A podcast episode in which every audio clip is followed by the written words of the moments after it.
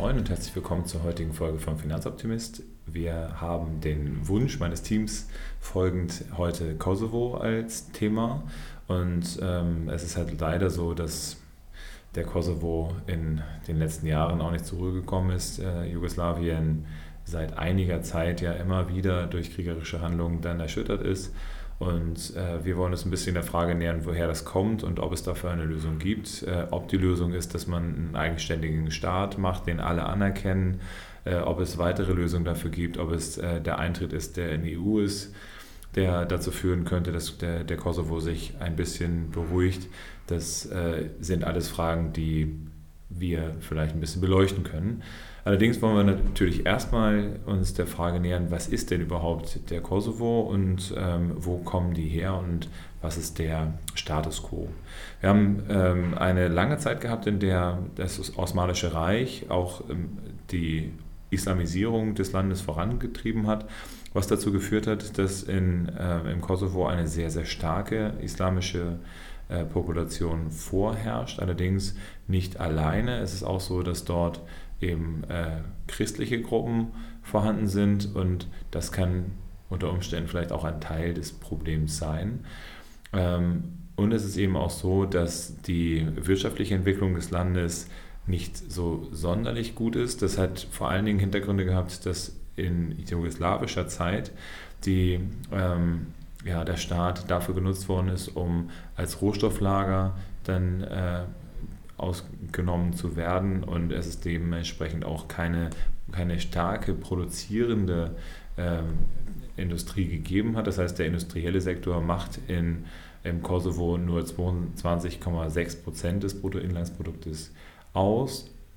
Ähm, und dementsprechend ist es so, dass der Hauptteil durch Bergbau und äh, durch landwirtschaftliche Produkte wie Holz dann geprägt ist.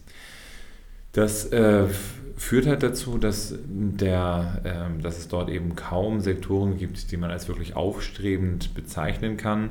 Und äh, deswegen ist auch eine die Haupt, der Hauptängste, die die Menschen im Kosovo haben, also vor allem die Albaner, die dort wohnen, ähm, haben das Thema Arbeitslosigkeit und Unsicherheit des Status als zentralen Baustein.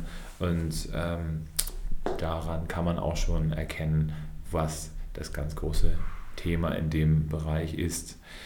Weiterhin ist es auch so, dass wir eine, äh, zwar im Index der menschlichen Entwicklung einen vernünftigen 85. Platz haben, vielleicht auch der äh, kleine Link zu früher. Und ähm, da ist es jetzt halt so, dass der, dass der, Entschuldigung, einen 89. Platz, das ist immer auf Augenhöhe mit Peru und ähm, mit mit Thailand und Ecuador und der Volksrepublik China, also dementsprechend schon ein gehobener Stand der menschlichen Entwicklung, der jetzt auch potenziell in den letzten Jahren und Jahrzehnten zugenommen hat, weil ähm, der Analphabetisierungsgrad deutlich reduziert worden ist und ähm, wir haben dort aber vor allen Dingen auch ein sehr klares Ungleichgewicht zwischen Männern und Frauen, denn 13,4 Prozent der Frauen auf dem ländlichen Bereich sind äh, Analphabeten, während es nur 3,8 Prozent der Männer sind. Und wir haben dort auch eine altersmäßige Verschiebung, denn ähm, im Segment der 70 und plus sind wir teilweise bei über 60 Prozent Analphabetisierungsrate.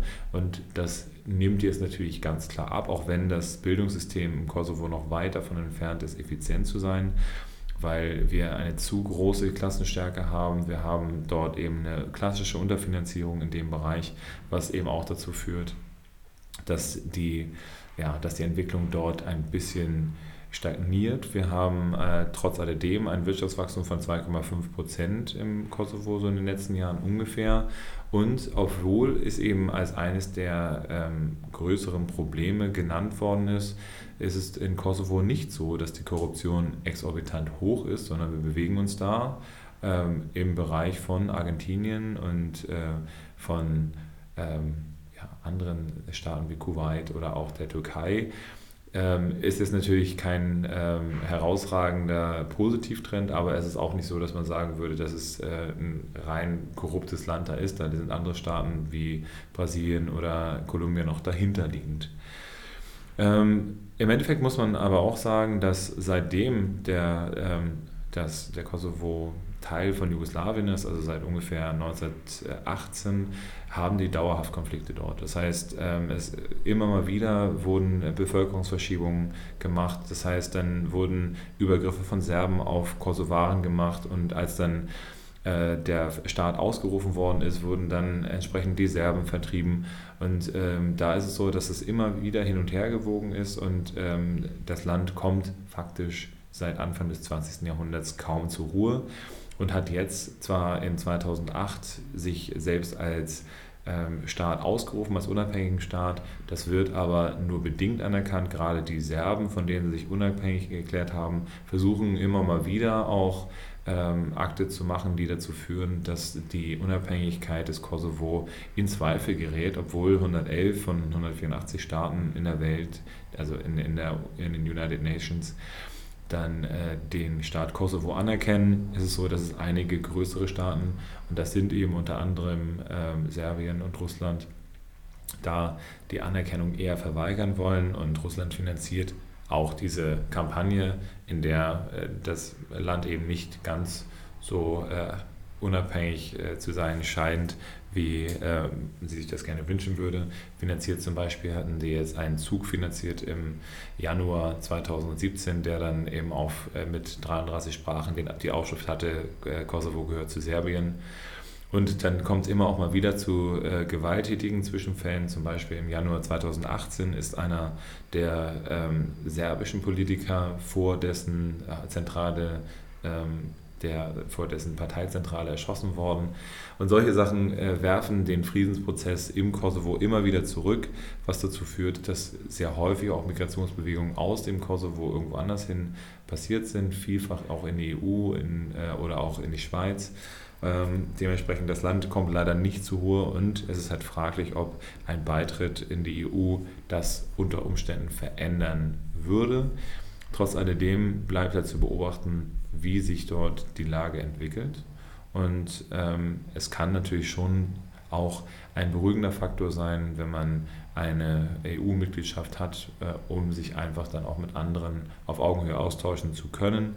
Und es ist natürlich auch für die Anerkennung des Staates eine, äh, ein Meilenstein, wenn das passiert. Die Frage ist natürlich, was ist, wenn äh, Serbien erst später akzeptiert wird oder was ist, wenn äh, das eben nicht gleichzeitig passiert, dass die EU sie aufnimmt, äh, könnte natürlich dann auch wiederum zu Spannungen in der Region führen. Alles in allem leider ein äh, etwas durchwachsenes Bild, was eben auch eher keine rosigen Zukunftsaussichten für den Kosovo bereitstellt, weil der politische Wille ähm, teilweise in Zweifel gezogen wird, da die Präsidenten bzw. die Funktionäre in den ho hohen politischen Ämtern auch noch aus der Zeit des Krieges und auch aus der Zeit von vor der Unabhängigkeit Gedankengut mit in die aktuellen Diskussionen bringen. Dementsprechend ein kleiner Einblick in, die, äh, in den Kosovo und ja, bleiben wir weiter gewogen und äh, bleiben wir trotzdem optimistisch, dass auch dort sich die Lage vielleicht in näherer Zukunft verbessern wird. Ich freue mich, dass ihr mir wieder zugehört habt und wünsche euch eine schöne Zeit. Bis demnächst, euer Finanzoptimist.